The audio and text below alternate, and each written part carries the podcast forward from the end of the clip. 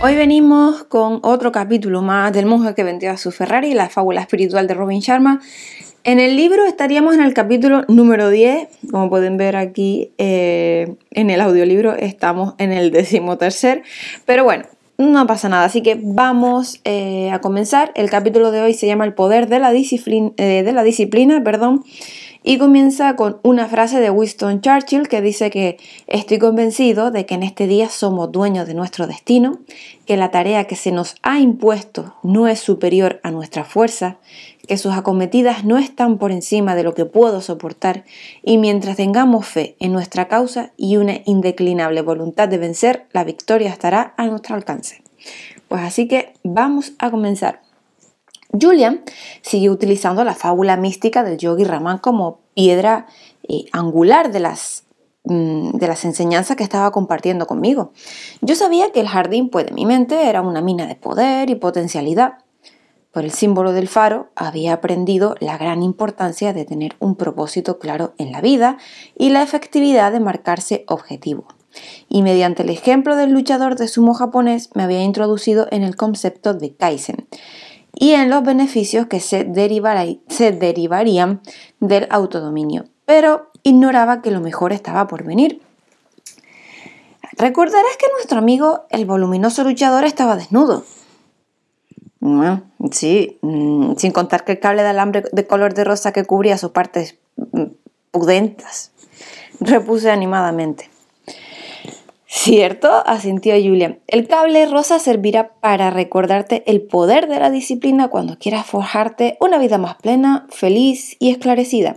Los maestros de Sivana eran sin duda las personas más sanas, contentas y serenas que he conocido jamás, pero también las más disciplinadas. Estos sabios me enseñaron que la virtud de la autodisciplina es como un cable de alambre. ¿Alguna vez te has parado a examinar un cable, John? Bueno, Mm, la verdad es que no, no, que sea una de mis prioridades, eh, la verdad. Admití con una sonrisa. Bueno, pues hazlo cuando tengas ocasión. Verás que consiste en muchos y diminutos alambres puestos uno encima de otro. Cada alambre por sí solo es fino y frágil, pero todos juntos suman mucho más que sus partes, de forma que el cable es más fuerte que el hierro. Algo similar ocurre con el autocontrol y la fuerza de voluntad. Para tener una voluntad de hierro es esencial ofrecer pequeños tributos a la virtud de la disciplina personal.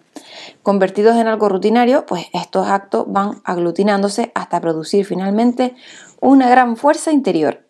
Hay un viejo proverbio africano que lo expresa mucho mejor, y es que varias telarañas unidas pueden atrapar un león.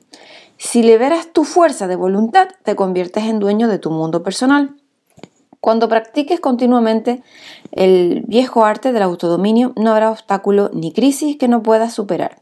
La autodisciplina te proporcionará las reservas mentales requeridas para perseverar cuando la vida te ponga a prueba. Déjame admitirte, eh, prevenirte eh, de una cosa. La falta de fuerza de voluntad es una enfermedad mental, añadió Julian.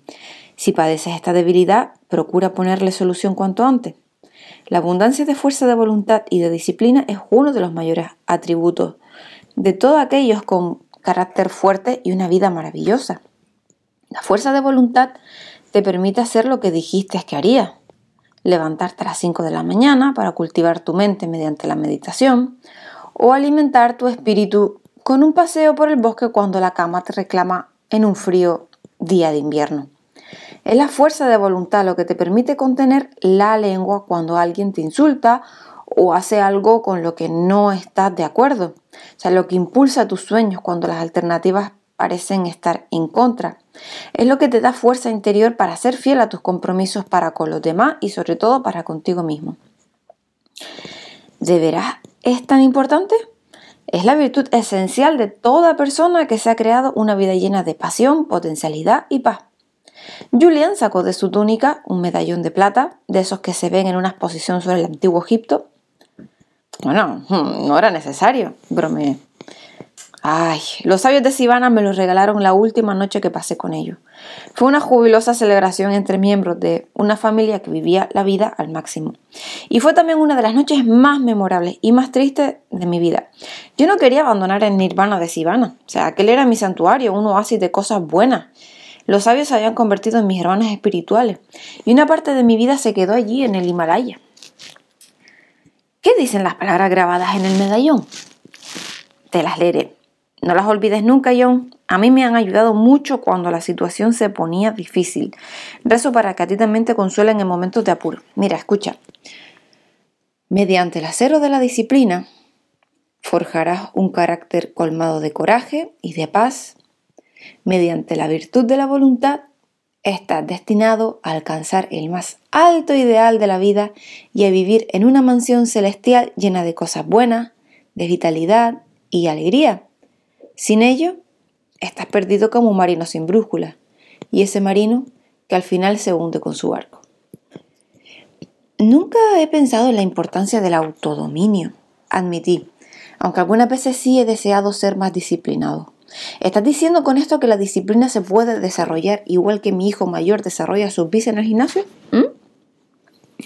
Bueno, la analogía, déjame decirte que es excelente. O sea, tú pones en forma eh, tu fuerza de voluntad, pues como tu hijo pone en forma su musculatura.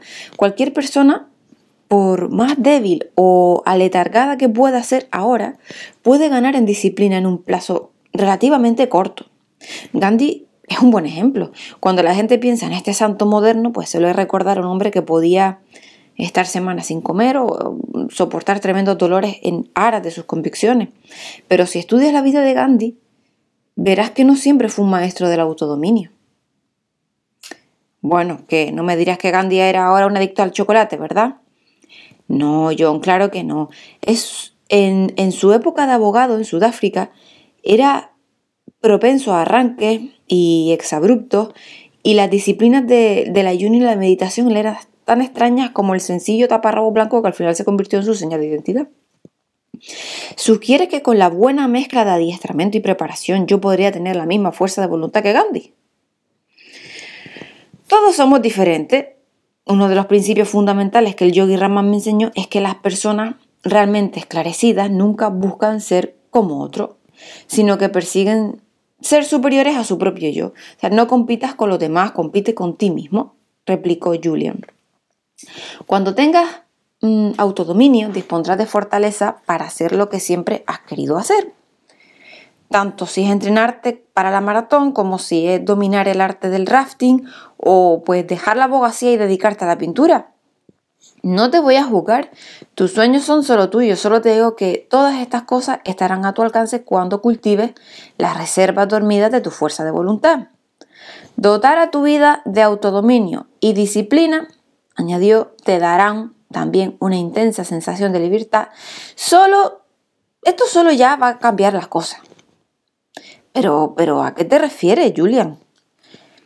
La mayoría de las personas goza de independencia para ir a donde quiere, ¿no? Y hacer las cosas que le gusta hacer. Pero muchas son esclavas de sus impulsos, o sea, se han vuelto reactivas en vez de proactivas. Y esto es, pues, son como las pumas del mar golpeando un acantilado, o sea, a merced de las mareas. Si están con la familia y alguien del trabajo telefonea diciendo pues que hay problemas, ya salen pitando de casa sin pensar qué actividad es más crucial para el conjunto de su bienestar y para el propósito de su vida. Después de lo que he observado en todos estos años, tanto aquí como en Oriente, digo que estas personas tienen eh, autonomía, pero carecen de libertad. O sea, carecen del ingrediente clave para una vida llena de significado. La libertad para el bosque, además de los árboles, la libertad de escoger lo que es justo por encima de lo que es apremiante. Julian estaba en lo cierto. Eh, por supuesto yo no podía quejarme, tenía una familia estupenda, una casa cómoda, un trabajo muy próspero, pero realmente no podía afirmar que hubiese alcanzado la libertad. Mi busca era para mí como un apéndice tan valioso como mi brazo derecho. Yo siempre iba corriendo, nunca parecía tener tiempo suficiente para comunicarme con Jenny y pensar pues en un rato de tranquilidad en un futuro próximo me parecía tan probable como pensar en ganar la maratón de Boston. Cuanto más lo pensaba, más comprendía probablemente que no había yo llegado a probar el néctar de la verdadera e ilimitada libertad. Supongo que era un esclavo de mis impulsos. Siempre hacía lo que los demás me decían que debía hacer. Hmm. ¿Y seré más libre a base de fuerza de voluntad? La libertad es como una casa. Se construye ladrillo a ladrillo El primer ladrillo que deberías poner es la fuerza de voluntad. Es la virtud que te inspira a hacer lo correcto en cada momento. Te da la energía para obrar con coraje. Te da el control para vivir la vida que has imaginado, en vez de aceptar la vida que llevas. Julian apuntó también los beneficios prácticos que se derivarían de cultivar la disciplina. Lo creas o no, desarrollar el poder de tu voluntad puede borrar el hábito de preocuparte, mantener tu salud y darte pues más energía de la que has tenido nunca. Mira John, el autodominio no es sino control de la mente. La voluntad es la reina de los poderes mentales.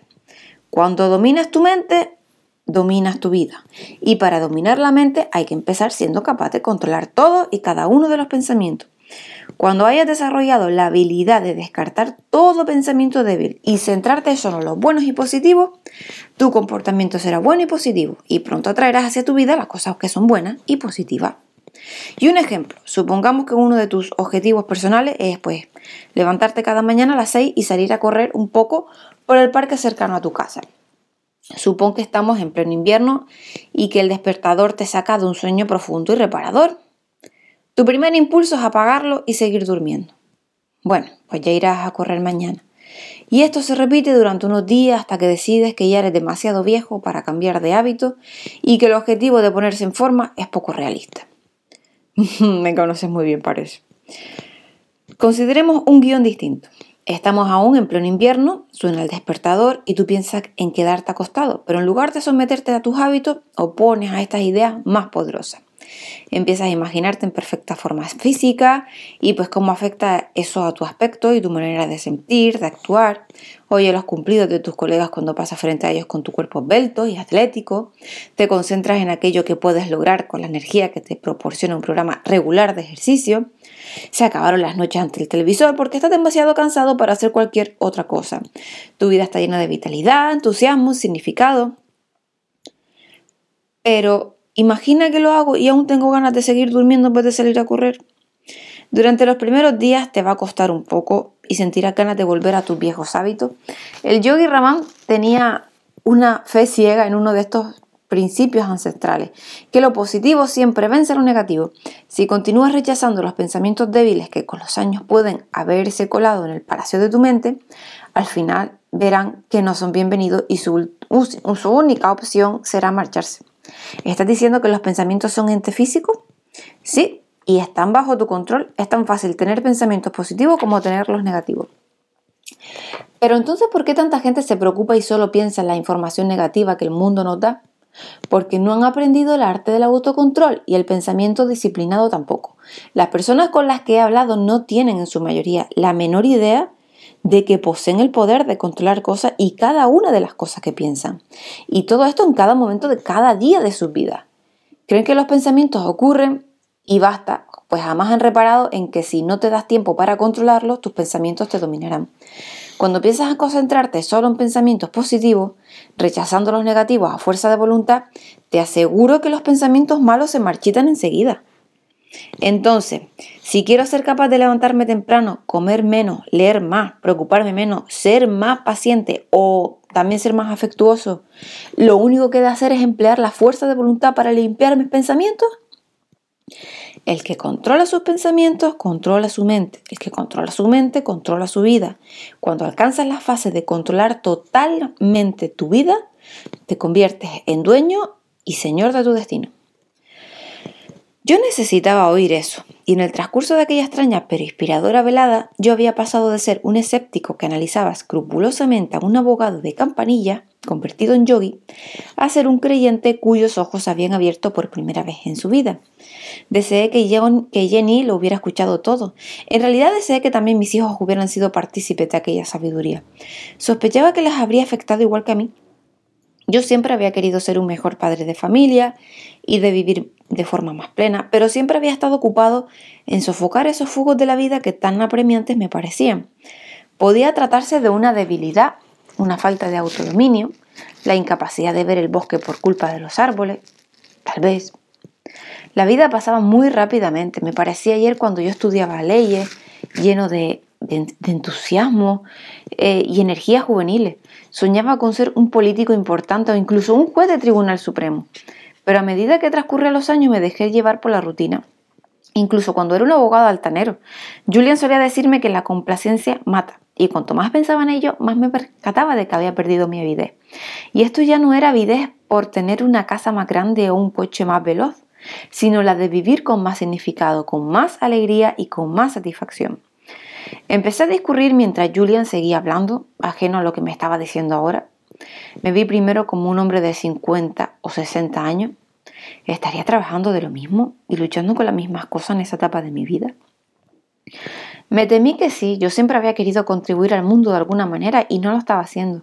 Creo que fue entonces, con Julian sentado cerca de mí, en el en el suelo de mi sala de estar, en esa calurosa noche de julio, cuando cambié.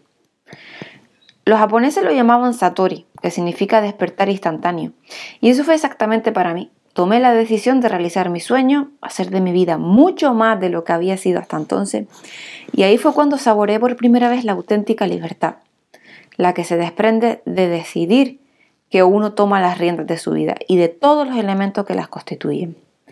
Te daré una fórmula para desarrollar la fuerza de voluntad, dijo Julian sin saber la transformación interior que yo acababa de experimentar. El conocimiento sin las herramientas adecuadas para aplicarlo no es conocimiento. Cada día, mientras vas andando al trabajo, quisiera que repitieses unas pocas palabras. ¿Es uno de esos mantras que mencionabas antes? Pregunté. Así es, un mantra cuya existencia se remonta a más de 5.000 años, aunque solo el pequeño grupo de Sivana tiene conocimiento del mismo. El yogi Raman me dijo que repitiéndolo Mm, pues yo desarrollaría en poco tiempo el autodominio y una voluntad indomable. Recuerda que las palabras tienen una gran influencia. Las palabras son la encarnación verbal del poder. Si llenas tu mente de palabras buenas, te vuelves bondadoso. Si llenas tu mente de pensamientos de coraje, te vuelves valeroso. Las palabras tienen poder. Lo sé. Bueno, pues este es el mantra que te sugiero que repitas al menos 30 veces al día. Soy más de lo que aparento, toda la fuerza y el poder del mundo está en mi interior. Soy más de lo que aparento, toda la fuerza y el poder del mundo están en mi interior. Verás cambios profundos en tu vida. Para conseguir resultados más inmediatos, mezcla este mantra con la práctica de la visualización creativa. Por ejemplo, busca un lugar tranquilo, siéntate con los ojos cerrados, no dejes que tu mente se extravíe, mantén el cuerpo inmóvil, pues el síntoma más claro de una mente débil es un cuerpo incapaz de descansar. Repite el mantra en voz alta una y otra vez y mientras lo hace, imagínate como una persona disciplinada, resuelta, con absoluto control de tu mente, cuerpo, espíritu. Imagínate obrando como hubiera obrado Gandhi o, la Madre Teresa de Calcuta ante una situación difícil. Ten por seguro que los resultados serán sorprendentes. Y ya está. Pregunté sorprendido por la aparente simplicidad de la fórmula propuesta. ¿Podré echar mano de las reservas de mi fuerza de voluntad practicando este simple ejercicio? Es una técnica que los maestros espirituales de Oriente han enseñado desde hace siglos. Si sigue en vigor es porque funciona. Como siempre, pues juzga por los resultados. Si te interesa, hay un par de ejercicios más para liberar tu fuerza de voluntad y cultivar tu disciplina interior, pero te advierto que al principio podrán parecerte extraños. Oye, Julian, estoy fascinado por lo que me cuentas. No te detengas ahora. Sigue, sigue. Bien, lo primero es empezar haciendo las cosas que no te gustan. Puede ser algo tan simple como hacerte la cama cada mañana o ir al trabajo andando y no en coche. Habituándote a ejercitar tu voluntad, dejarás de ser un esclavo de tus impulsos más débiles. Evitar la atrofia. Exactamente. Para aumentar la fuerza de voluntad y la fuerza interior, Primero, debes ponerlas en práctica. Cuanto más ejercites el embrión de la autodisciplina, más rápidamente madurará y te dará los resultados que deseas obtener. El segundo ejercicio es uno de los favoritos del Yogi Raman. Solía pasarse un día entero sin hablar, salvo por responder a preguntas directas. Una especie de voto de silencio. En realidad no era otra cosa, John. Los monjes tibetanos que popularizaron esta práctica creían que estar callados durante un periodo largo de tiempo tenía el efecto de reforzar la propia disciplina. Pero, mm, ¿cómo? Pues guardando silencio durante un día. Lo que hace básicamente es condicionar tu voluntad para que haga lo que tú le ordenes. Cada vez que surge la necesidad de hablar, refrenas ese impulso y te quedas callado. Tu voluntad no tiene una mente propia. Espera que tú le des instrucciones que la hagan ponerse en movimiento. Cuanto más control ejerce sobre ella, más poderosa puede llegar a ser. El problema es que la mayoría de la gente no utiliza su fuerza de voluntad pero, ¿por qué? Pues probablemente porque la mayoría de la gente cree que no, no, no tener esa fuerza. Culpan a todos y a todos, salvo a ellos mismos, de esta aparente debilidad. Los que tienen muy mal genio dicen que no lo pueden evitar, que su padre era igual. Los que se preocupan demasiado bien, que no es culpa suya, que tienen un trabajo muy estresante, pues los que duermen más de la cuenta dicen que su cuerpo lo necesita.